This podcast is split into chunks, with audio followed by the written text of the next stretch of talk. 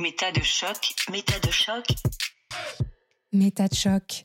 Et si on se demandait pourquoi on pense ce qu'on pense? Shocking 20. Sexualité, un monde de croyances. Que sait-on sur la sexualité? Comment chacun de nous a-t-il appris ce qu'il sait sur la sexualité? Comment notre éducation et la société nous embarquent-elles malgré nous dans des représentations stéréotypées et erronées? Dont certaines nous font souffrir, bien évidemment. Je poursuis mon entretien avec Marianne Niosi, directrice de la Confédération du planning familial français. Sexualité des jeunes, pornographie, accompagnement des personnes en situation de handicap, inceste, croyances New Age, plaisir. Le temps est venu de mettre un grand coup de pied dans la fourmilière. Si vous débarquez au beau milieu de cette série, je ne peux que vous encourager à commencer par le premier volet. Les autres, vous êtes prêts? Bien sûr que vous l'êtes. Chapitre 4 Au bûcher les idées reçues.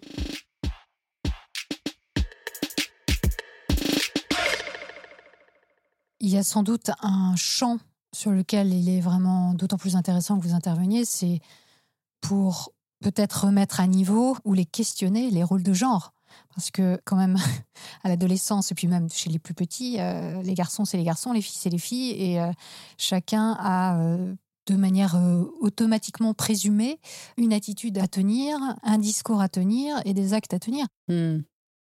Ouais, et puis la question des normes de genre, des stéréotypes de genre, etc., elle est vraiment chouette à aborder avec les enfants parce que ça peut aller de choses très mignonne avec des tout petits. J'avais fait des interventions en maternelle où on avait parlé des couleurs et je leur mhm. donnais tout un tas de couleurs, vos deux couleurs préférées. Mais vraiment vos couleurs préférées. Et alors on avait parlé, alors chacun, chacune avait choisi ses couleurs. Et puis ça s'était conclu par un petit garçon qui m'avait dit très sérieusement, en me regardant, il devait avoir trois ou quatre ans, les couleurs, ça appartient à tout le monde, l'arc-en-ciel est à tous les enfants, un truc comme ça. Un militant. C'était trop mignon. Ça l'avait fait réfléchir, cette histoire de choisir ses couleurs, et puis il était tout content.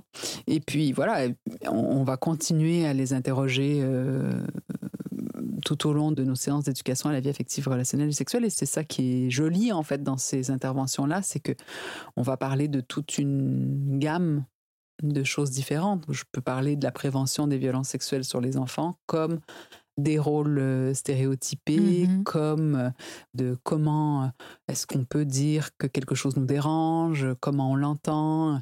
Avec des petits de maternelle, je me souviens qu'ils faisaient un cercle de massage. Et alors on avait intégré la question du consentement dans ce cercle de massage, c'est-à-dire que comment tu sais ce que la personne a envie mhm. que tu lui fasses? Mhm. Euh, ben attends, je vais lui demander, tu veux que je te touche les épaules? Comme ça c'est bien Oui, j'aime bien comme ça et tout. Oh, moi j'aime bien qu'on me gratouille et tout. Ça avait donné cette espèce de petit cercle d'enfants euh, qui se faisaient des massages consentis, mhm. qui passaient de flatter doucement les cheveux à tortiller les épaules. C'était très mignon. Ils étaient tous très calmes, ils avaient adoré ça. Oui, et puis il faut voir aussi qu'on parle des plus jeunes où effectivement on va pas parler forcément de sexualité de mmh. manière directe, mmh. mais même chez les collégiens ou les lycéens, tu as dû être confronté à des personnes en face de toi qui n'avaient pas du tout d'intérêt pour la sexualité. Donc ces personnes-là, il faut les prendre en compte. C'est-à-dire que l'éducation existe aussi auprès de ces mmh. personnes-là mais doit prendre en compte le fait qu'elle soit, par exemple, asexuelle. Il y a des personnes asexuelles, rappelons-le, euh, adultes comme euh, adolescentes, euh, ou des ados qui n'ont pas d'intérêt particulier pour la sexualité. Oui, bien sûr. Et puis il y a les normes de genre qui viennent se rajouter à ça. Hein. Les collégiens sont vraiment. je fais une grosse généralité, mais c'est un moment où la norme sociale est, forte en fait. Et donc, on peut parfois lancer des petits messages comme ça juste pour voir si ça rebondit ou pas, mhm, quoi. Mhm. Sur l'orientation sexuelle, pas tout le monde va être en couple avec quelqu'un du sexe opposé, par exemple. Ça se dit ça? Ils arrivent à ah l'exprimer? Oui, au collège Oui, oui, complètement. Ça s'est vraiment démocratisé euh, Alors, ce que tu as vu euh, En Ile-de-France, donc toi, c'est ton expérience en Ile-de-France. Alors après, euh, comme ce que je disais, la norme est très forte. Ben, on peut avoir des propos très homophobes hein, chez les jeunes. la norme pour un garçon, c'est d'être attiré par des filles, de façon très active d'ailleurs. Hein. C'est pas Mhm. une petite attirance de rien. En fait, il y a souvent des formes de harcèlement sexuel des filles qui sont assez Mhm. banalisées. Et là où je voulais en venir quand tu parlais de la sexualité, c'est que il a pu m'arriver de faire passer un peu le message que autant les filles pouvaient avoir euh, du désir, envie, etc. Ben, parfois, en fait, euh, les garçons pouvaient ne pas en avoir parce que c'est tellement genré cette histoire que Mm. Je pouvais deviner un peu qu'il y en avait qui baissaient un peu les yeux euh, et qui disaient pas grand chose pour X raisons. Je me disais peut-être que ça leur ferait du bien d'entendre ça. Enfin, Mhm. sait-on jamais. Mm. Ça fait partie un peu de ces petits trucs que tu glisses comme ça. euh. Mhm. Mais oui. Quel est leur niveau de connaissance à ces ados? Si on parle maintenant du collège et, et du lycée spécifiquement, Mhm. on entend souvent dire que, par exemple, les filles euh, ne savent pas qu'elles ont un clitoris ou ne Mhm. peuvent pas le situer. Mhm. On entend aussi euh, beaucoup de choses sur l'hymen, la virginité. Quel est un peu l'état euh, des connaissances des jeunes? Et surtout, rappelons la réalité de ces choses-là. Je vais faire des généralités, donc ça sera nécessairement euh, faux jusqu'à un certain point. Mais hum, c'est vrai que une des choses qui nous tient particulièrement à cœur au planning, c'est que on n'enseigne pas leur corps aux filles. La représentation d'une fille nue, c'est une fille euh, les jambes fermées. Donc on ne voit que les grandes lèvres. Donc on ne voit pas le sexe euh, féminin euh, externe, hein, la vulve. On dessine la plupart du temps euh, les organes sexuels féminins en coupe. C'est-à-dire que d'une certaine façon, on surinvestit le vagin Mhm. et on sous-investit la vulve. Mhm. Par contre, il y a une grande nouveauté. hein. Pour la première fois, un livre édité par je ne sais plus quel éditeur qui a bien du mérite, on le salue, a enfin fait un schéma descriptif euh, de la vulve, du clitoris, du vagin et de l'utérus complet. Mm. Extraordinaire. Jusqu'ici, ce n'était pas le cas Ouais. en France. Ouais.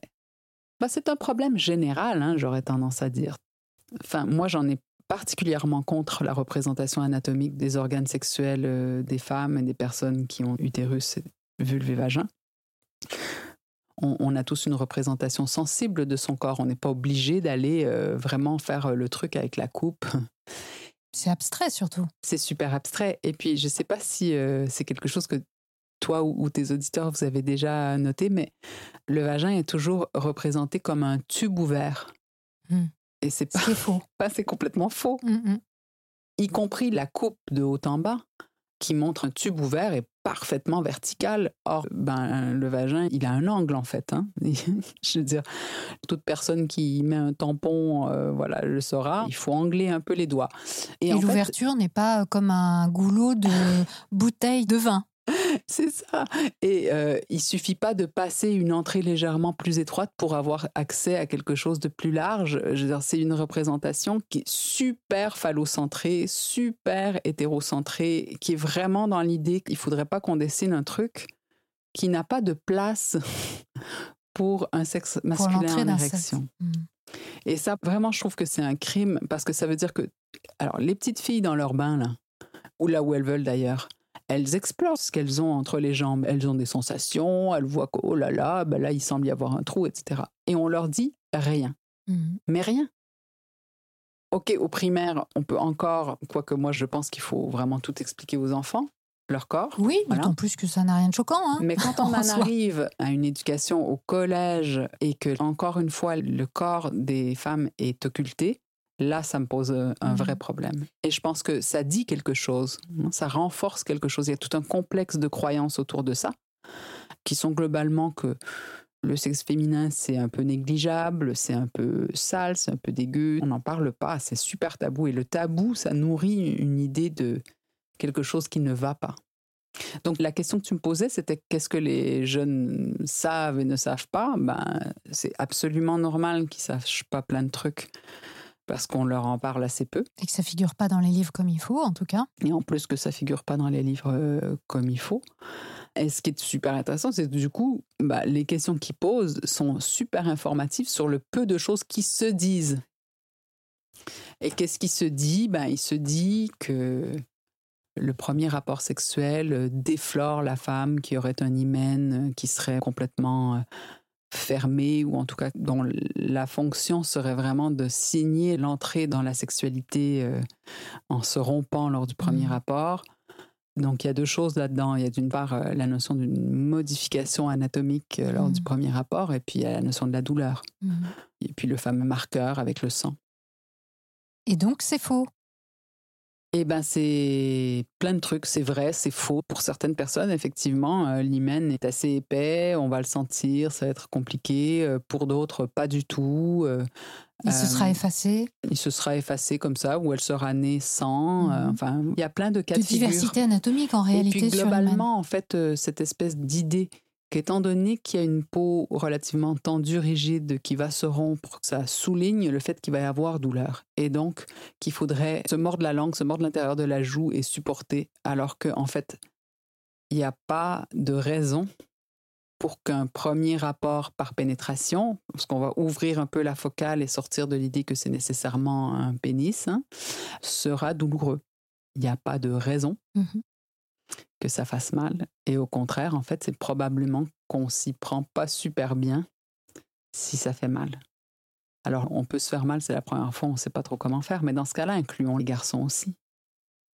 Parce qu'eux non plus savent pas comment se servir de leur sexe, eux non plus savent pas très bien où ils vont, et la possibilité existe que ce soit pas super agréable non plus pour eux.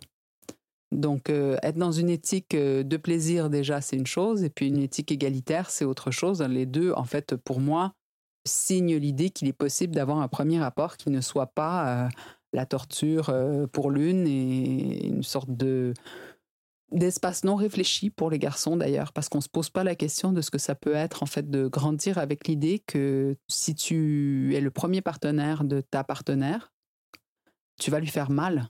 Mhm. C'est pas génial. Ben, je pense que on peut s'imaginer que les garçons ont de l'empathie, des sentiments et que c'est un peu flippant s'imaginer que ça va nécessairement faire mal. Mhm. Mm. C'est quoi les données euh, actuelles qu'on connaît sur la sexualité des jeunes? Globalement, l'âge d'entrée dans le rapport, euh, en gros, pour dire les choses euh, très cliniquement, euh, pénis-vagin, hétérosexuel, etc., est à peu près le même depuis assez longtemps. C'est-à-dire ça arrive autour de 17 ans, Mm. pour les filles comme pour les garçons. Alors, il a pas mal évolué en fait. hein. Autant il a été stable chez Mhm. les garçons, effectivement, euh, depuis longtemps. Autant chez les filles, on voit qu'il y a une réelle évolution puisque il est effectivement aujourd'hui aux alentours de 17 ans. En moyenne, hein, ça veut dire que ça peut aller de 15 à en gros 19 Mhm. en général, mais bien sûr, ça peut se produire bien après. Mhm. Mais dans les années 40, j'ai vu que euh, le premier euh, rapport euh, chez les filles était en moyenne à 22 ans. Donc ça a quand même pas mal évolué et elles se sont maintenant rapprochées Alors de après, il la faudrait des savoir garçons. en fait euh, ce que les filles déclaraient à l'époque, ce qui était la vérité et, Et oui. ce qui n'était pas la Il y a vérité. aussi ça. Et puis, Ouais. euh, est-ce que ça inclut les viols ou pas, par exemple? Voilà, et puis tout ce qu'on pouvait faire autour d'avoir des rapports euh, sans exactement le, le dire. Avant le Moi, Je mariage? me souviens d'une discussion avec des femmes euh, d'origine étrangère euh, dans un groupe de parole. Elle disait euh, on se mariait avant d'avoir des rapports dans mon pays, euh, on se mariait vers 16-17 ans. Je leur disais mais vous pensez pas que le mariage avait lieu si tôt? Parce que comme il n'y avait pas de méthode de contraception, vous alliez être enceinte assez rapidement. Sinon, euh, bah, certaines n'étaient pas d'accord, mais une ou deux m'ont dit bon bah c'est vrai que ben nous aussi on avait envie quoi. Ah oui. On avait envie, alors on se mariait parce que Mhm. comme ça on pourrait avoir des rapports. Bien Donc sûr. ça aussi c'est compliqué, je pense euh, effectivement la question de l'évolution. D'autre part, ce qu'il y avait aussi, c'est qu'il y avait un vrai risque de grossesse. Mhm. Et que pour le coup, on pouvait pas juste euh, avoir un rapport et puis euh, que Et ça on contrôlait passe. les filles hein, Voilà. pour pas que ça se passe. Voilà. Je pense que les filles étaient élevées dans la terreur d'avoir une grossesse hors mariage et que Mm, mm, mm, possiblement ça reculait un peu l'âge aussi. Ce qui n'a pas empêché ma grand-mère et mon grand-père d'avoir leur premier enfant à 16 ans tous les deux. Hors mariage? Hors mariage, ils se sont mariés euh, au moment où ma grand-mère était enceinte. Donc Mm. ça se voit sur les photos. Elle avait, et elle avait 16 ans. Tu parlais tout à l'heure des stéréotypes de genre. Bon, euh, il est clair que il y a une très forte naturalisation des besoins sexuels des garçons, c'est-à-dire l'idée que les garçons auraient beaucoup plus de besoins entre guillemets sexuels. Je mets entre guillemets parce que évidemment, euh, ce n'est pas un besoin. C'est une curiosité, c'est une attirance, c'est une motivation, on va dire, et que les filles en auraient beaucoup moins. Est-ce que vous rencontrez ça souvent au planning? Oui, oui, oui. Et Cet a priori. euh, et puis, ce qui est drôle, c'est que comme il y a un besoin de trouver une sorte d'appui, de substrat biologique à cette question-là, il y a même la légende des couilles bleues. Ah oui. Hein, les couilles bleues, c'est les garçons qui, étant donné que leurs besoins, et j'ouvre les guillemets, évidemment, un besoin ne serait pas satisfait, ça se traduirait par une souffrance physique. Euh, Qui se verrait. Voilà, qui serait causée par l'accumulation de spermatozoïdes qui n'auraient pas pu sortir. Et en fait, Et en fait, c'est super drôle parce que quand on nous pose la question, hein, on nous la pose souvent en animation, est-ce que c'est vrai cette histoire de couilles bleues? Bon, moi, ça me fait toujours, j'arrive pas à garder mon sérieux. Je dis que non, le corps recycle en fait euh, les spermatozoïdes s'ils n'ont pas pu sortir. La petite usine assez perfectionnée que sont les testicules vont en fait réintégrer euh, le tout dans le corps et en refabriquer des nouveaux. Donc, euh, il n'y a pas du tout d'obligation en fait euh, de À faire se décharger. À se décharger. Et du côté des filles, il y a un vrai tabou sur le désir euh, des filles, euh, sur leur sexualité, sur leur pratique masturbatoire aussi. euh. Qui est souvent très sous-déclaré. Ouais. On pense que c'est plutôt les vraiment, garçons qui se masturbent beaucoup plus que les filles, Ouais. etc. Et je peux peut-être en profiter pour euh, parler d'un sujet qui déchaîne les passions autour du féminisme, qui est le sujet de la mixité ou non dans les animations, euh, dans les groupes. euh. Quand un tabou est très très fort, Mhm. comme celui de la sexualité euh, des filles, qui, rappelons-le, a des conséquences énormes parce que de nombreuses jeunes femmes qui ont été parmi les premières à avoir une sexualité au collège ont vécu ce truc d'être, euh, entre guillemets, la pute du collège. Mhm. C'est un gros, gros frein à l'expression des questions autour de la sexualité pour les filles. Donc, ça peut être intéressant à ce moment-là de proposer de la non-mixité euh, à des groupes de collégiens ou même de lycéennes ou de lycéens. Mm. Bah, on sait déjà que même en tant qu'adulte, les femmes prennent moins la parole quand elles sont en présence d'hommes. Alors, au collège, sur un sujet tabou, on peut bien imaginer que oui, les filles vont pas forcément euh, s'exprimer librement. Et sur la réputation des filles, c'est assez ambivalent en fait, j'ai l'impression, parce que d'un côté, il y a ce que les jeunes aujourd'hui appellent les préliminaires, qui ont un sens différent de celui qu'on a pu avoir historiquement jusqu'à présent, qui est les activités sexuelles qui sont menées avant le premier rapport sexuel officiel et qui peuvent être, euh, par exemple, euh, que la fille fasse une fellation au garçon ou que euh, le garçon lui mette un doigt dans le vagin. Tout ça dans un cadre qui ne va pas être clairement le fait de faire l'amour, entre guillemets. Et une fille qui aura déjà fait une fellation à 14 ans ou à 15 ans avant son premier rapport sexuel peut aussi être vue de manière super favorable par ses copines, parce qu'elle l'aura fait comme une sorte de tampon. Elle a passé son bac quelque part, elle peut passer à l'étape suivante. Euh, L'impression que j'ai, c'est que euh, dans certains cas, hein, c'est pas toujours le cas, mais dans certains cas, il y a des passages obligés, des nouveaux codes où, avant d'avoir son premier rapport sexuel, il faut avoir fait un certain nombre de choses et que c'est plutôt bien vu. Alors après, j'imagine que pour les filles, ça doit rester dans une certaine limite, c'est-à-dire qu'elles ne peuvent pas faire ça avec tous les garçons de l'école, contrairement au garçon qui, lui, peut faire ça avec toutes les filles de l'école, et ce Mhm. sera très bien. Mais comme toujours, hein, sur les questions taboues, il y a beaucoup d'ambivalence, certainement. Mm. Ben, c'est quelque chose dont on parle beaucoup. Moi, j'ai pas les chiffres précisément en tête euh, de la sexualité euh, entre guillemets non pénétrative, parce qu'une fellation c'est pénétratif. Et les doigts dans le vagin. Mm, Voilà, c'est pénétratif aussi.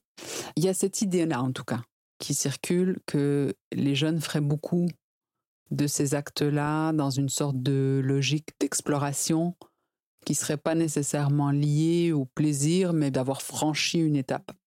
Alors, les jeunes m'en ont jamais parlé de ça, que moi j'ai vu. Hein. Après, j'ai pas vu tous les jeunes. Euh, On a toutes et tous euh, des angles morts, euh, des biais, des choses qu'on n'entend pas parce qu'on n'est pas prête Oui. ou prêt à les entendre. On en Donc, parlera je- un peu je- plus tard dans l'émission. J'aurais pas la prétention de dire que ça n'existe pas. Mhm. Par contre, ça m'évoque deux choses. Je pense que le faire, entre guillemets, pour l'avoir fait, Mhm. c'est quelque chose que moi, de mon temps, ça existait. Et oui, sur d'autres choses, peut-être. Voilà. Mhm. Peut-être que c'était pas exactement les mêmes actes, mais le faire pour l'avoir fait, se vanter de l'avoir fait. Que ce soit vrai ou faux. que ça soit vrai ou faux, etc., ça a toujours existé. Et l'autre chose euh, qui me vient à l'esprit, c'est la réelle possibilité de quelque chose qui serait de l'ordre d'une violence sexuelle. hein. Mhm. Parce que c'est une chose quand deux personnes consentantes se disent et si on essayait de faire ça, on va voir qu'est-ce que ça donne. T'as envie, j'ai envie, etc. Bon. Et c'est autre chose quand il y a une forme de contrainte et hum, moi, je l'ai souvent vécu avec euh, des adultes qui nous demandaient d'intervenir, que ce qui s'est avéré en fait être une violence, si on examinait bien les choses, il y avait quelque part une dimension de contrainte, était vue par l'adulte extérieur comme étant des expérimentations entre enfants qui ne savaient pas très bien ce qu'ils faisaient. Ils n'avaient pas compris la vraie euh, dimension de ce qui se il y- produisait. Il y avait une occultation en fait euh, de la contrainte. Peut-être parce que les jeunes eux-mêmes, ne voulant pas parler de ce qui se passait, faisaient passer le truc pour un jeu. hein. Je, je jette pas du tout la pierre aux, aux gens qui n'ont pas vu, mais c'est les deux idées qui me viennent. Je sais qu'il y a un film euh, qui a été fait sur la question des préliminaires. J'en ai vu que des extraits. Oui. mais ce que j'entendais de la part des filles qui témoignaient m'évoquait plus des violences sexistes, des violences sexuelles, qu'une sorte Mhm. de dépravation générale de la jeunesse, Mhm. entre guillemets, ou une sorte de nouvelle appréhension de la sexualité. Hmm. Alors moi j'ai regardé ce documentaire euh, Arte qui s'appelle effectivement Préliminaire et dont je mettrai le lien euh, dans les ressources sur le site de Méta de Choc. Et c'est vrai que ce qui ressort beaucoup, c'est qu'il y a une violence très clairement qui est en défaveur des femmes, hein, donc qui perpétue ce rôle de domination masculine, mais qui n'est pas forcément directement, tel que je l'ai compris dans ce documentaire, qui n'est évidemment pas une étude scientifique, euh, donc qui est forcément anecdotique. hein. Ce sont des personnes qui livrent leurs témoignages, des jeunes adultes. C'est que le garçon et la fille qui vont être dans une circonstance qu'ils décrivent et dont on se rend compte que c'est une circonstance violente, semblent aussi être les victimes d'un cadre social. C'est-à-dire qu'il y a une injonction tellement forte que la fille, par exemple, ne s'était même pas demandé si ça lui plaisait ou pas, ne s'était même pas rendu compte qu'elle n'avait pas envie de le faire. C'est qu'après coup, qu'il y a une sorte de traumatisme assez clair et que certaines disent bah moi pendant deux ans j'ai plus rien fait. Ou j'ai eu telle sensation euh, ça m'a donné telle impression physique etc et on sent que c'est pas tant que le garçon est clairement un violeur ou un abuseur c'est juste qu'il y a un cadre social qui est propice à une activité qui en fait est préjudiciable voilà et principalement aux filles Mais ça rejoint un peu ce que je disais sur la première fois. Mm. C'est-à-dire que euh, je crois pas que la plupart des garçons se réjouissent à l'idée d'une première fois qui serait douloureuse. Mm. euh. Et en fait, pour en avoir parlé à quelques hommes dans ma vie, souvent, la dite première fois est horrible pour tout le monde. Mm. Et donc, en fait, c'est vrai qu'on peut se poser la question de qu'est-ce qui fait que plusieurs jeunes vont le faire quand même? Mm. alors même que je ne sais pas si des jeunes hommes sont interviewés dans le film, mais en tout cas, il y a des bonnes chances que de l'autre côté aussi, on se dise mais qu'est-ce que j'ai fait? Alors, euh, dans le film, les garçons sont plus légers dans leur euh, récit parce qu'en fait, euh, ils en ont moins subi les préjudices. Ils se rendent compte que ça s'est pas forcément bien passé, ils se rendent compte que c'était pas forcément génial, mais on voit vraiment plus de détresse chez les filles. Mhm. Voilà. Et après, les données aussi que j'ai pu euh, lire dans le livre euh, de deux sociologues, dont une qui intervient chez vous au planning, si j'ai bien compris, euh, qui s'appelle Les jeunes, la sexualité et Internet, montrent que, effectivement, même s'ils sont minoritaires aujourd'hui, les premières fois qui sont non consenties sont plutôt déclarées par des femmes que par des hommes, même si ça existe aussi chez les hommes. Oui. Mais Vas-y. ça reste minoritaire, hein. c'est moins de 10%, a priori en tout cas, dans les déclarations. Et d'ailleurs, tout à l'heure, je disais que la non-mixité dans les groupes d'animation pouvait être super. La mixité permet, quand elle est bien conduite, quand on a une confiance qui s'est créée dans le groupe, etc., à certains garçons d'entendre pour la première fois. Et oui. Je pense notamment à, à cette espèce de harcèlement euh, banalisé qu'il peut y avoir dans les couloirs, euh, où certains garçons vont mettre la main aux fesses ou sur les seins à, des jeunes filles au moment où elles commencent à être plus formées. C'est une sorte de rituel entre garçons pour se montrer, regarde, moi aussi je fais ça. C'est. Ah, c'est horrible. Et parfois dans les groupes, c'est l'opportunité pour les filles de dire, Ben, en fait, c'est pas drôle. Et pour nous, animatrices, de reprendre derrière. euh, Qu'est-ce que ça vous fait sentir, etc. Euh, vous pensez qu'on a le droit de faire ça? Et oui, non, peut-être, etc. Mais il y a un délit, en fait. Et oui. Le nom du délit, c'est agression sexuelle. Et le harcèlement, c'est quoi? Ah, le harcèlement, je pense que c'est ça. Non, non, bon, mais ça nous permet de poser les mots. Mhm. Alors, euh, toute la législation sur les agressions et sur les viols, sur les violences, etc., euh, elle finit pas le débat. Hein, c'est pas suffisant de dire Bien que c'est illégal. Bien sûr. Et les lois, Notamment parce que je pense aussi que même jeunes, les personnes ont, ont conscience que ce sont des lois qui ne sont pas très bien appliquées. Mhm. Donc quand on leur dit que c'est pas légal, euh, ils disent bon, ben, en même temps, comme je vois beaucoup beaucoup de gens le faire Mhm. sans en être inquiétés. euh, Mhm. Mais bon, quand même, c'est vraiment l'intérêt euh, d'avoir ces discussions en mixité. Et la fameuse question du consentement, donc. Il y a une autre chose aussi qui se passe beaucoup dans les cours d'école, c'est les sextos. Mhm. Euh, donc, c'est les messages avec des photos euh, sexuelles euh, où les filles, on leur demande des nudes, c'est-à-dire Mhm. on leur demande de se prendre en photo nus. Mhm. Donc, c'est en général leurs petits copains ou leurs futurs petits copains qui leur demandent ça. Et ensuite, potentiellement, ça circule sur les réseaux sociaux, entre amis. Et quelquefois, ça aboutit à des harcèlements euh, hyper graves où, où les filles sont ridiculisées euh, et harcelées, en fait, avec ça. Et en même c'est- temps, ce genre de choses, on peut pas dire ne le faites pas, vous n'avez pas le droit. Enfin, c'est compliqué, hein. Ça implique de la discussion, justement. euh, que- comprendre voilà, les enjeux, voilà, les risques. Pourquoi est-ce qu'on fait ça C'est quoi le plaisir C'est quoi le risque Qu'est-ce qui peut se passer, etc. Et puis surtout, si ça arrive, c'est de la faute de qui? Mhm. Non, c'est pas de la faute de la personne qui a envoyé le nude. hein. Et voilà. C'est de la faute de la personne qui l'a ensuite mis en circulation. Qui a rompu la confiance. Exactement. Et là encore, ben, la loi. Enfin, c'est des délits qui sont relativement récents dans la loi, mais ça permet aussi d'asseoir les choses quand même. informé. Et alors, qu'est-ce que tu as pu observer comme influence du porno? Parce que le porno, ça a toujours existé, hein. quelle que soit la forme, sous forme de dessin, sous Mhm. forme de film. Les premiers films euh, cinématographiques, c'était la plupart du temps des films porno, hein, il faut Mhm. bien le savoir, ou en tout cas des films érotiques à l'époque. Mm. Et puis les revues, etc. Bon, tout ça, ça a évolué. Aujourd'hui, bien sûr, tout ça se passe beaucoup sur Internet. Est-ce qu'il y a une influence nouvelle? Mhm. et quel est son impact s'il a été mesuré? Mon expérience personnelle est assez anecdotique. C'est-à-dire que la question récurrente, euh, celle que j'ai peut-être le plus entendue, c'est euh, Mais est-ce que c'est vrai, madame? Hein, Chez des plus jeunes qui regardent, est-ce que c'est vrai, madame Ce qu'on voit dans les pornos? Est-ce que les femmes, elles crient comme ça D'accord. Parfois, pour les plus provocateurs, ils vont essayer de décrire des scènes un peu violentes et voir comment on réagit à ces scènes-là. Mm. En même temps, il faut dire ce qui est. En fait, il n'y a pas une offre incroyable d'informations pour les jeunes pour savoir comment ça se passe euh, le sexe euh, à part pour le porno. Il y en a. Il y a un dispositif euh, voilà, de Santé publique France euh, qui s'appelle On s'exprime, qu'on a toujours trouvé plutôt bien. D'accord.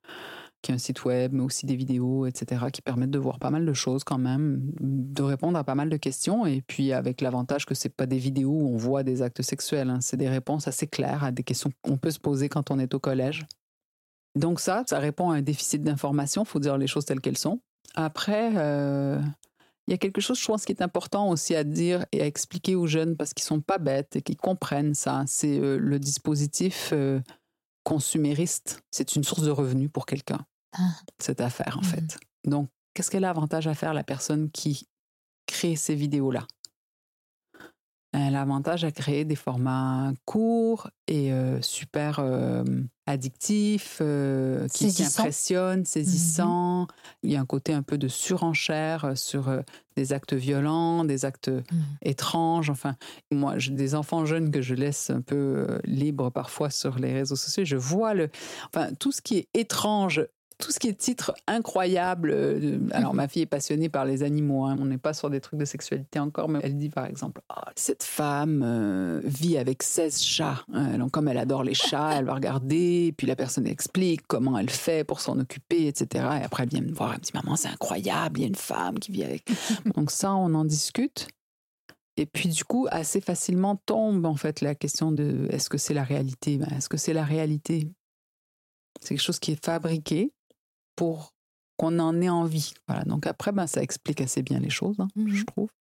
Oui, les enfants et les ados sont capables de réflexivité face à la pornographie. Je pense que même entre eux doivent en discuter aussi et se dire oh ben là ça a pas l'air très vrai ou bien là ça me semble un peu louche quand même. Ce qui est intéressant quand même, je pense, c'est de leur permettre de poser la question de la norme, du physique des personnes aussi. Et oui. Parce que quand elles se regardent dans le miroir à ces jeunes personnes et qu'elles regardent le physique des personnes dans les pornos mainstream, c'est à se demander est-ce que je suis faite normalement, etc. Mhm, mhm. Typiquement, dans les pornos, enfin, le rapport dure euh, 70 ans. Est-ce que c'est normal? Enfin, Ça dure super longtemps.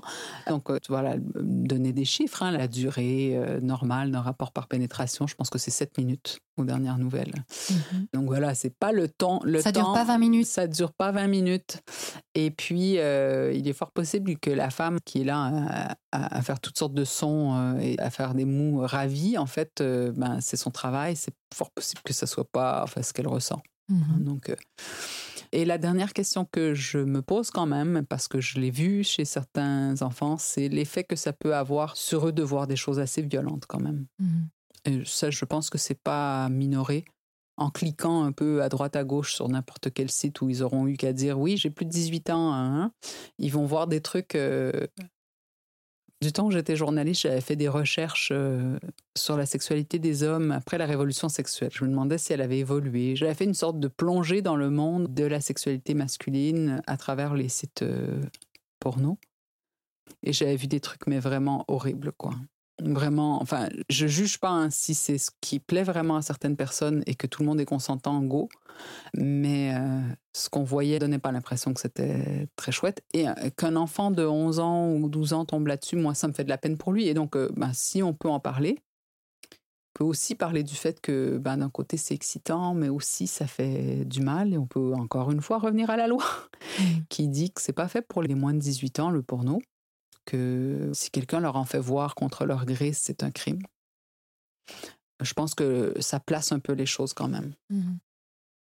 Mais au-delà de ça, euh, d'après ce que j'ai compris, il n'y a pas vraiment d'études récentes en fait sur l'impact du porno parce que tout le monde en parle, tout le monde a peur et, et c'est vrai que ce que tu décris est vrai. Je veux dire, il y a des scènes dans le porno qui peuvent être choquantes ou répugnantes ou qui peuvent vraiment euh, dégoûter un ado de la sexualité tout simplement pendant un certain temps s'ils se sont pas du tout euh, concernés ou attirés par ce qu'ils voient. Mm.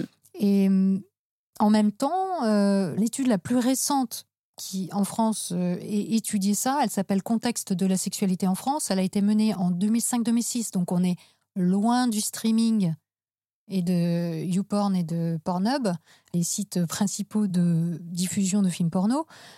Et en plus, c'était une étude qui était menée sur des classes d'âge très très variées, hein, qui allait de l'adolescence à 69 ans. Bon, ça veut dire qu'aujourd'hui, on n'a pas de données, en fait. Donc, euh, on peut euh, s'émouvoir, on peut se poser des questions, mais il n'y a pas de moyens donnés réellement aujourd'hui pour euh, comprendre ce qui se passe, quoi.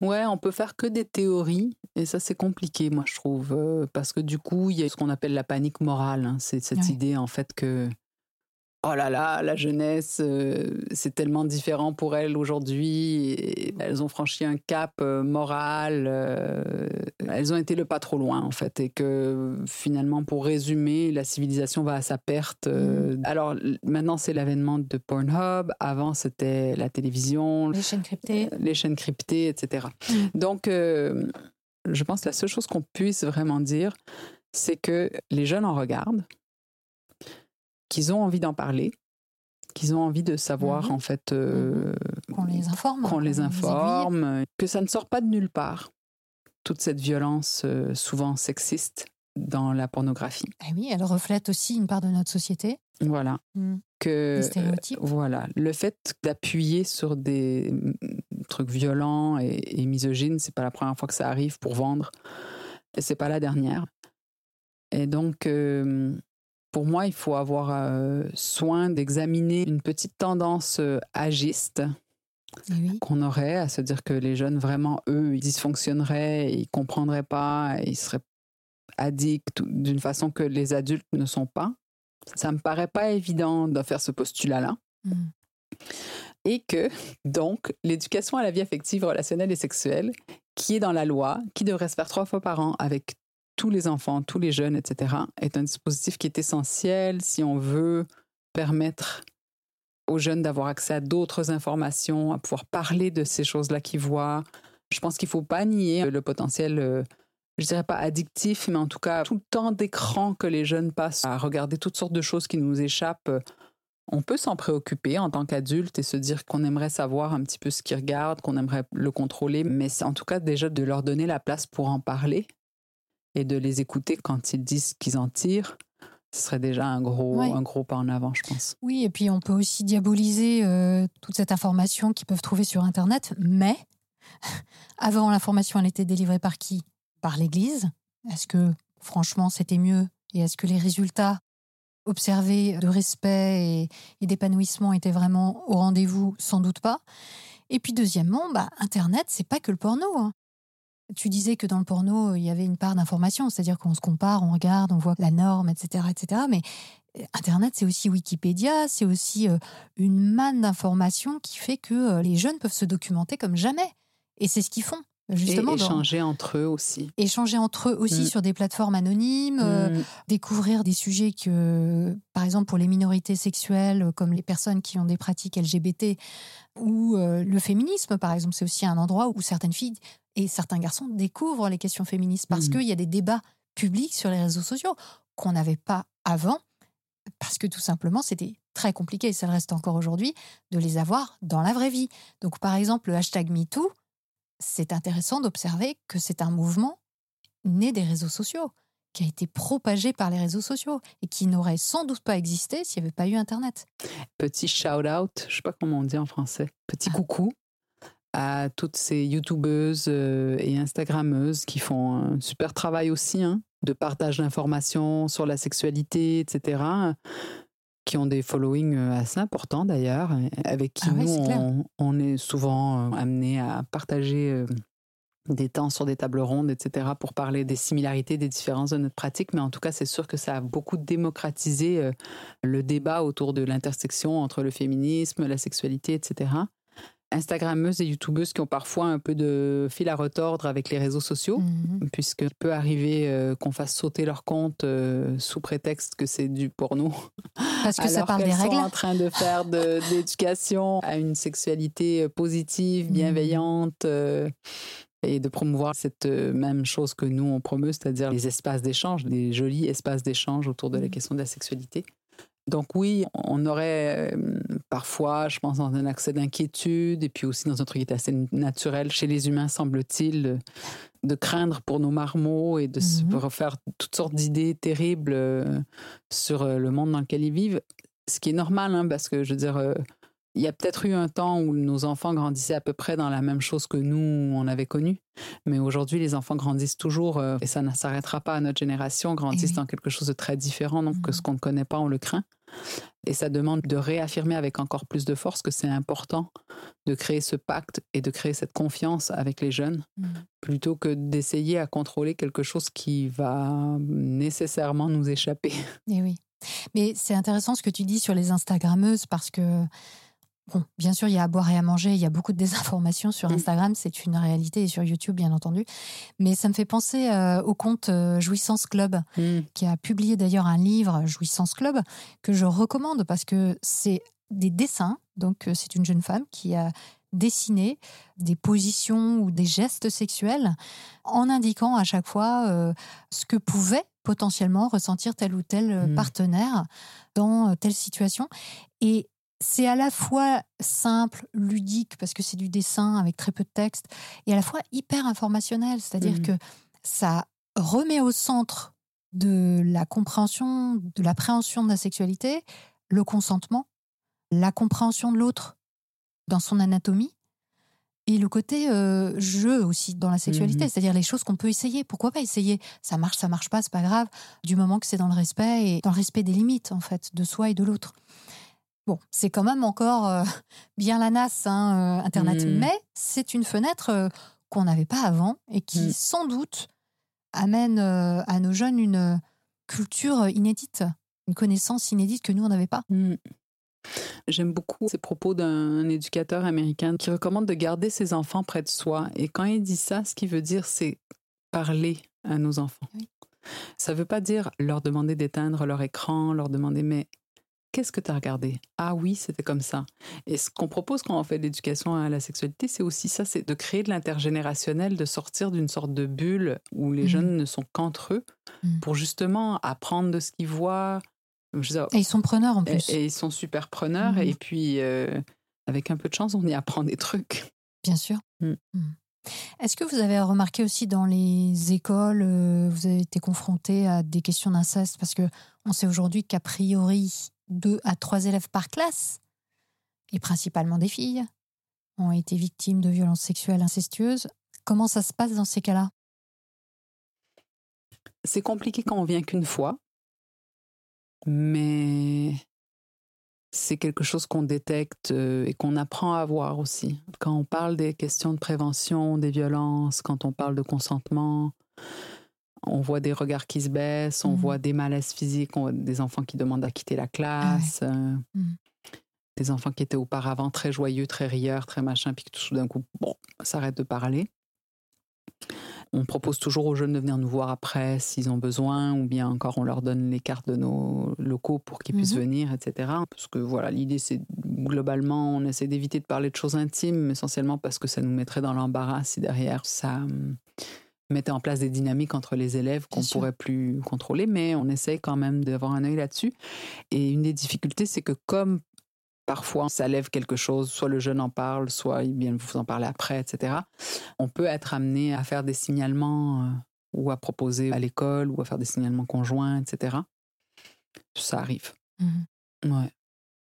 Et la question de l'excision, vous en parlez aussi pendant vos cours d'éducation? Alors oui, euh, c'est un peu une commande, je dirais presque, dans certains quartiers où on va. Mhm. parce que il y a toujours un peu cette inquiétude que des jeunes filles euh, en soient victimes euh, lors de voyages au pays, etc. Mhm. Donc, euh, on nous demande d'en parler.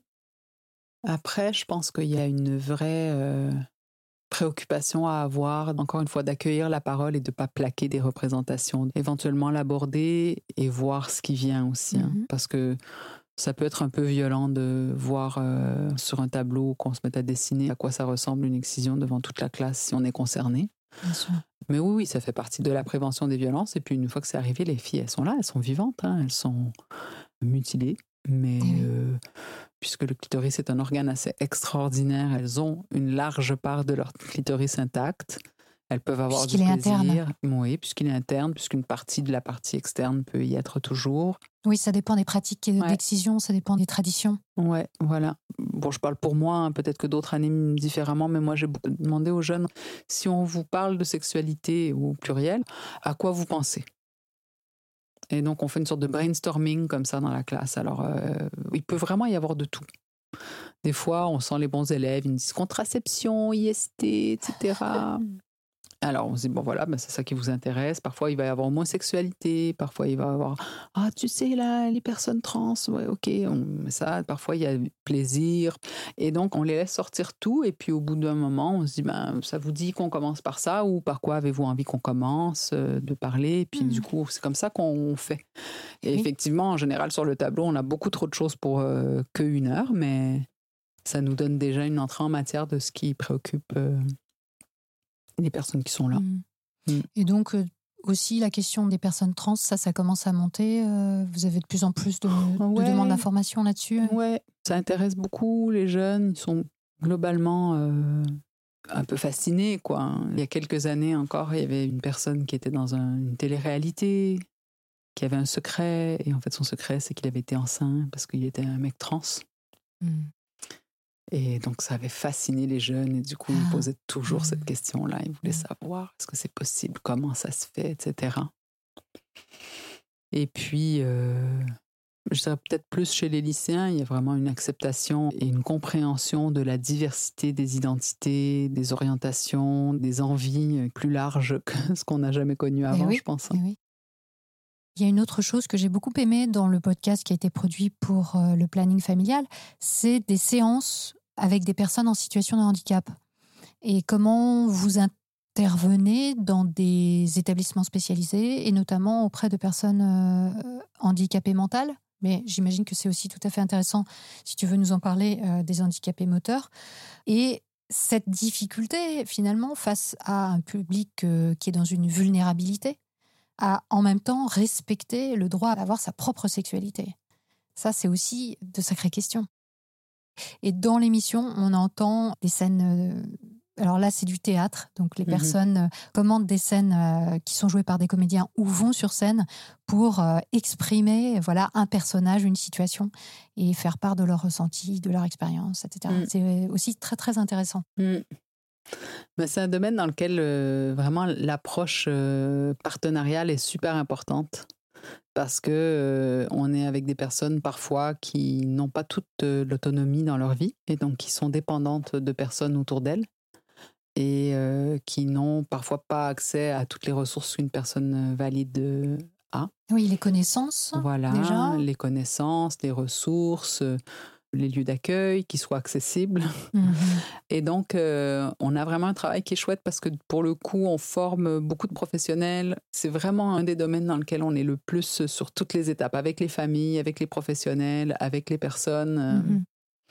Et euh, on a fait euh, cette année tout un travail pour voir un peu quels étaient les besoins en formation et les postures des professionnels autour des questions de handicap. Mhm. Et bah, c'était super intéressant parce que globalement, les gens sont plutôt d'accord avec le fait que tout le monde a le droit d'avoir une sexualité, mais euh, c'est plus compliqué à mettre en œuvre. Bah, laisser des jeunes fermer la porte derrière eux quand ils sont ensemble. euh, comment répondre euh, à une excitation sexuelle chez un jeune qu'on aide physiquement, à se déplacer, etc. Ouais. Et du coup, ben, l'intérêt d'un accompagnement des familles et des équipes et des personnes porteuses de handicap est vraiment euh, super important, d'autant qu'on sait que les personnes porteuses de handicap sont particulièrement vulnérables aux violences sexuelles Mhm. et aux violences sexistes. Oui, les, les femmes handicapées en particulier. euh, Les femmes handicapées ont, ont des taux euh, de violences sexuelles qui sont très élevés. On parle de 80%. Je ne connais pas les origines du chiffre euh, du Mhm. tout.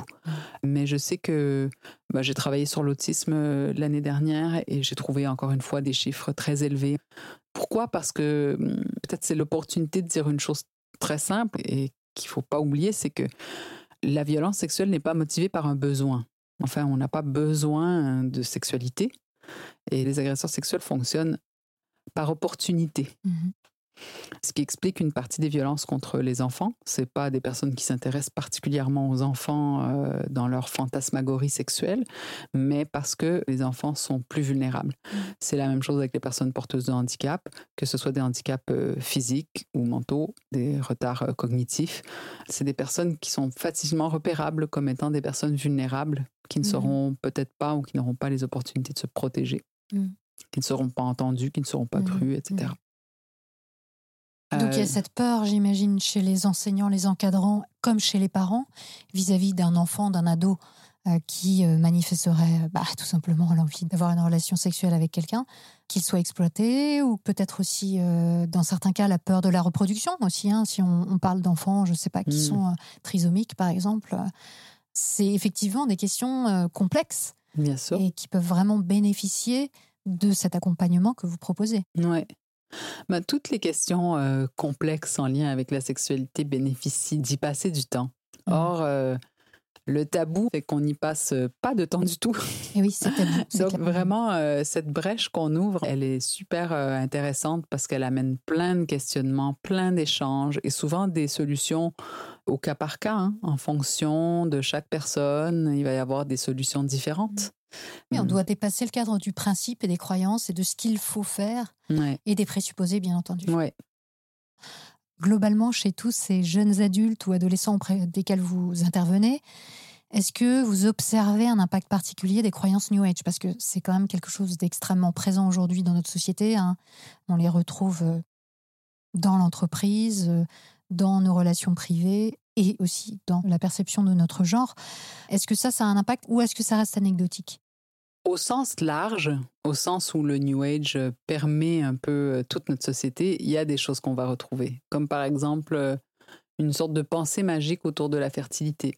Hein, si je veux pas, ça arrivera pas. Et si je veux et que ça arrive pas, c'est parce que j'ai pas mobilisé les bonnes ondes de mon cerveau. Euh, Et oui, la pensée créatrice, C'est la ça. loi de l'attraction. Exactement. Donc ça, on va retrouver ça pas mal. Je me l'explique pas complètement, mais j'aimerais parfois juste rappeler que passer de l'état d'enfance à être une jeune femme qui pourrait tomber enceinte, c'est quand même un super gros pas Mm. métapsychiquement, physiquement. Enfin, c'est énorme, quoi. Je sais Mm. même pas c'est quoi le terme qu'il faut employer, Mm. tellement c'est fou. Je suis une femme avec un utérus euh, fonctionnel depuis suffisamment longtemps que j'ai peut-être un peu banalisé la chose, mais même encore des fois j'y pense et je me dis que c'est quand même complètement cinglé en fait cette affaire. Et donc que euh, ça puisse parfois aller chercher des croyances un peu Oui, magiques chez les gens, ça m'étonne pas des masses. vrai. Hein, toutes ces femmes qui essayent de tomber enceinte et qui n'y arrivent pas et qui se disent c'est parce que je dois avoir un truc, etc. Alors que si ça se trouve, c'est juste de l'incompatibilité des gamètes. euh, Que- on le voit tous les jours ou au que planning des femmes qui tombent enceintes de leur amant. euh, Voilà, ou alors que que, c'est l'homme qui est, euh, longtemps que. Stérile. Voilà, que c'est l'homme qui est stérile. Donc, euh, ça, c'est sûr qu'il y a de ça. Après, nous, ce qu'on a beaucoup vu, c'est euh, une forme de rejet euh, de la technique et Mm. des produits chimiques euh, dans le contrôle de la fertilité. Parfois, ça a pu être un peu rigide chez certaines personnes qui se rendent compte au bout d'un moment que ça leur bouffe un peu la vie. Mm. Hein, que oui, effectivement, elles préféreraient se passer d'un bout de cuivre euh, dans leur utérus ou d'une hormone, etc., mais que ça finit par leur pourrir un peu Mm. l'existence. Ça leur convient Ça peut-être leur pas. convient peut-être pas, exactement. Donc ça, on peut avoir un petit peu de ça. Les tentes rouges, les choses comme ça, moi j'ai l'impression que ça touche peut-être plutôt les femmes plus âgées que les publics vraiment jeunes Mhm. qu'on a. Mais c'est souvent des femmes qui ont déjà un enfant ou qui vont avoir un Voilà, enfant. ça se fait beaucoup euh, autour des questions de parentalité, Ouais. de maternité, etc. Mhm. Je dois dire que pour avoir fréquenté des femmes qui étaient un peu dans ces milieux-là, je trouve qu'il y a un, truc sur lequel on se rejoint beaucoup, c'est euh, l'intérêt euh, d'un groupe de parole non mixte, Mhm. Bienveillant, non jugeant, etc. Mhm, mhm. Mais oui, c'est ça que Voilà. viennent chercher les femmes qui y vont. Voilà. Après, la question, c'est quelles sont les informations qui circulent dans, dans ces cercles de parole? C'est ça le problème. Une idée qui est vraiment très commune dans les tentes rouges, c'est cette idée du cycle menstruel qui serait euh, en accord avec les cycles de la Lune et toute cette part un peu de sorcellerie, hein, de terre-mère, etc., etc. Bon, ça a ses limites, ça quand même, parce que, comme on, on disait, euh, a priori, les cycles ne font pas 28 jours pour 90% des femmes. Ils font peut-être 27, voire 15, voire 35, voire plus. Euh, donc euh, ça, c'est problématique aussi. Et puis ça peut amener aussi à des stéréotypes du type euh, si ton cycle ne fait pas 28 jours ou ne s'en approche pas, c'est que tu as un problème. Ouais. Ça fait partie des choses, des fausses informations ou des informations même méconnues au-delà du New Age. c'est fou parce que toutes ces fausses informations ou les injonctions dont on a pu parler, etc., elles vont trouver appui sur des croyances différentes selon l'époque. L'origine des 28 jours, c'est la tendance de la science à faire des moyennes. Ouais. C'est comme euh, dans un domaine connexe, celui de la grossesse. Il y avait un type qui avait mesuré la vitesse de dilatation du col de l'utérus pendant l'accouchement et qui avait décidé que c'était 1 cm par heure. Et, que, Oui. et du coup, en fait, on tient toutes les femmes à leur centimètre par heure. Ah, on n'y est pas là, madame. Hein Va falloir accélérer là. Alors que tout plein de sages-femmes euh, raconteraient, tout plein de femmes ont l'expérience d'un col qui s'efface tout d'un coup, euh, d'une stagnation qui dure plusieurs heures et puis qui se résout ensuite par un- une évolution positive. Et donc, étant donné ce qu'on constate côté IVG et côté probablement aussi datation des naissances, hein, puisqu'on peut les dater euh, au jour près, quasiment les grossesses. Donc, euh, bon, Mm. on se rend bien compte que les femmes, elles ovulent à différents moments de leur cycle. Il y a des femmes qui tombent enceintes euh, lors d'un rapport pendant leurs règles. Il y a des femmes qui tombent enceintes. Et ça, on leur dit pas que ça peut arriver. Exactement. Et donc, quand elles vont voir le médecin orthogéniste, le médecin qui pratique l'avortement, ben lui, ça fait euh, des années qu'il pratique des avortements. Il en a vu euh, plus de 1000 des femmes tombées enceintes pendant leurs règles. Alors, il est dégoûté. Encore une qui a fait l'amour pendant ses règles et qui a cru qu'elle n'était pas fertile. Mais quand on se place du point de vue de cette femme, elle en a fait plusieurs des cours de SVT. Et dans ces cours de SVT, à chaque fois, on lui disait ton cycle dure 28 jours, l'ovulation se passe au 14e jour. Moi, j'ai entendu euh, récemment encore une prof de SVT qui expliquait, étant donné que les spermatozoïdes peuvent rester vivants un certain nombre de jours, alors il faut protéger les rapports euh, X jours avant le 14e jour. Et puis, étant donné qu'il y a une petite marge, on peut rajouter un petit peu une semaine avant, une semaine Mhm. après. Et donc, en gros, elle était en train d'enseigner la méthode Ogino, qui n'est pas une méthode super fiable. La méthode Ogino, pour rappel, c'est la méthode où on compte les jours. Mhm. C'était mieux que rien du temps où on n'avait que ça, mais même en termes de méthode d'observation du corps et de contrôle des naissances par l'observation des signes de fertilité, il y a mieux. Mhm. Rien ne va dans cette affaire, mais c'est intéressant qu'on retrouve ce même Mythe. schéma Mm. du côté du cycle de la Lune, qui encore une fois, bon, écoutez, euh, non, non plus. Quel est le rapport, à part le Mhm. chiffre? Bah, on voudrait tout mettre hein, avec la Lune. Il paraît qu'il faut se couper les cheveux le jour de la pleine Lune. Ah. Il n'y a pas un truc comme Je ça sais pas. Moi, écoute, j'avais entendu un truc pareil. Quelles sont les, les autres informations méconnues, finalement, que tu que le planning peut euh, diffuser au plus grand nombre et que les gens ne connaissent pas Oh là là, il y en a tellement. On a tous envie de savoir. Ah oui, la pilule n'a pas de conséquences sur la fertilité future. Hein? Il y a un temps quand même de latence quand on arrête la pilule. Ça, on dit un an en général? C'est pas le cas? Non. Et voilà, un mythe J'avais une amie sage-femme qui avait lu une étude pour que les, hormones évacuent et que le système se remette complètement en route. On était en gros dans les deux mois et quelques, mais des femmes qui sont venues avorter parce qu'elles avaient arrêté la pilule en prévision de leur mariage, Oui. hein, parce qu'elles vivaient dans un système un peu traditionnel où il fallait tomber enceinte après le mariage et qu'en fait elles étaient tombées enceintes tout de suite, euh, on en a croisé. hein. Donc euh, non. D'ailleurs, euh, certaines femmes oublient leur pilule une fois et sont enceintes. Donc euh, quand on Mhm. arrête la pilule, on peut être enceinte euh, très C'est rapidement. vrai. Qu'est-ce qu'il y a d'autre euh, comme information qu'on ne connaîtrait pas et que tu peux nous révéler? Que le plaisir des femmes ne passe pas par le pénis, par exemple, ça c'est déjà une bonne Mhm. information à Oui, avoir. le, le plaisir des femmes passe par le clitoris. les actes qui amènent les femmes à ressentir du plaisir, euh, ben, la pénétration n'est pas dans le top 3 selon une étude que j'avais vue. Et donc, euh, ce que les femmes préféraient en termes d'excitation sexuelle, etc., c'était les baisers langoureux, les caresses euh, manuelles de la vulve et du vagin et euh, les cunilingus, laissant ainsi le sexe des hommes complètement hors de l'affaire. Ce qui était intéressant, c'est qu'elle était sortie plus ou moins en même temps qu'une autre étude qui disait que le plaisir définit de façon un peu réductrice à mon sens là de avoir atteint un orgasme lors de son dernier rapport sexuel, je crois, c'est réducteur parce qu'il y a beaucoup de personnes Oui. qui n'ont pas d'orgasme et qui ont beaucoup et de qui s'en plaisir. portent très bien. Voilà.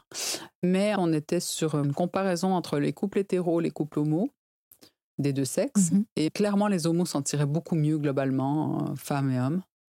Et quand on comparait les femmes hétéros et homos, ben, vraiment, il y avait un, un différentiel énorme, en fait, euh, d'atteinte de l'orgasme lors du dernier rapport sexuel. C'était de l'ordre de 65% chez les femmes hétérosexuelles et plus de 85 Mhm. chez les femmes lesbiennes. Donc, on en revient toujours à la même idée, qui est que le plaisir féminin en sexualité, euh, globalement, les femmes le trouvent dans d'autres pratiques que par euh, la pénétration euh, du pénis. Oui.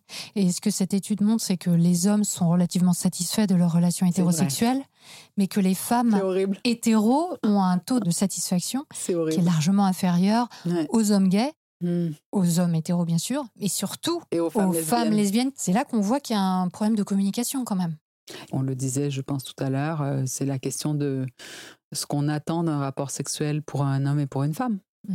Les femmes mettent plus souvent leur rapport sexuel du côté de répondre à la demande que les hommes, qui, eux, et là, c'est des grandes généralités, hein, je, je- not all men, Euh, mais, euh, mais qu'il y a une forme de socialisation à chercher le plaisir euh, qui va pas très loin, en fait.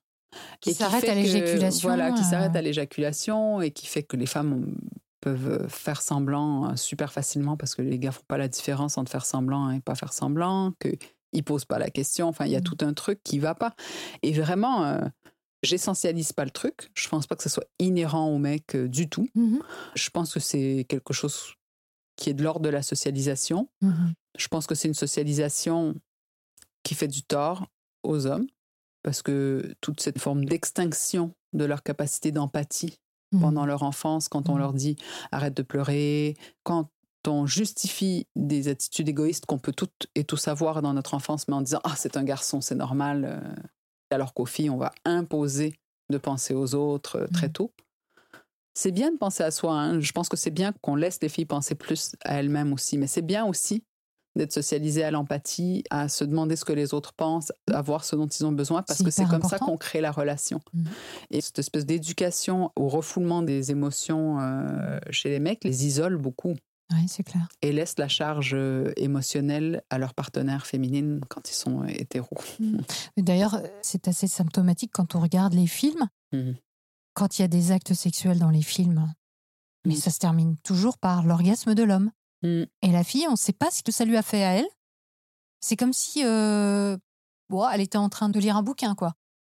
C'est assez étonnant que à aucun moment, quasiment, on observe que euh, l'acte sexuel se termine par le fait que les deux soient satisfaits. Non. Il n'est jamais initié par la femme. Il y a encore euh, beaucoup de non, non, non, ok.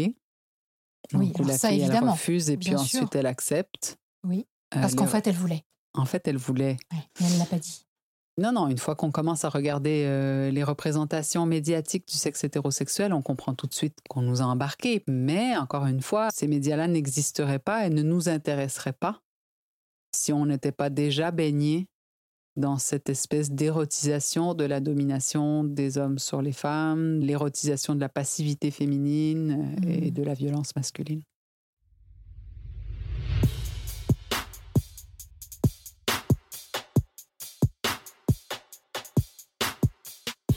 Cette émission vous a plu?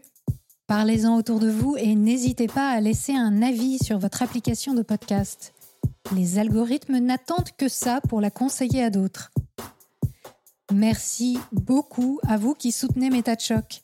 Si vous aussi, vous voulez vous assurer de l'arrivage hebdomadaire de votre dose vitale de métacognition, suivez le lien en description.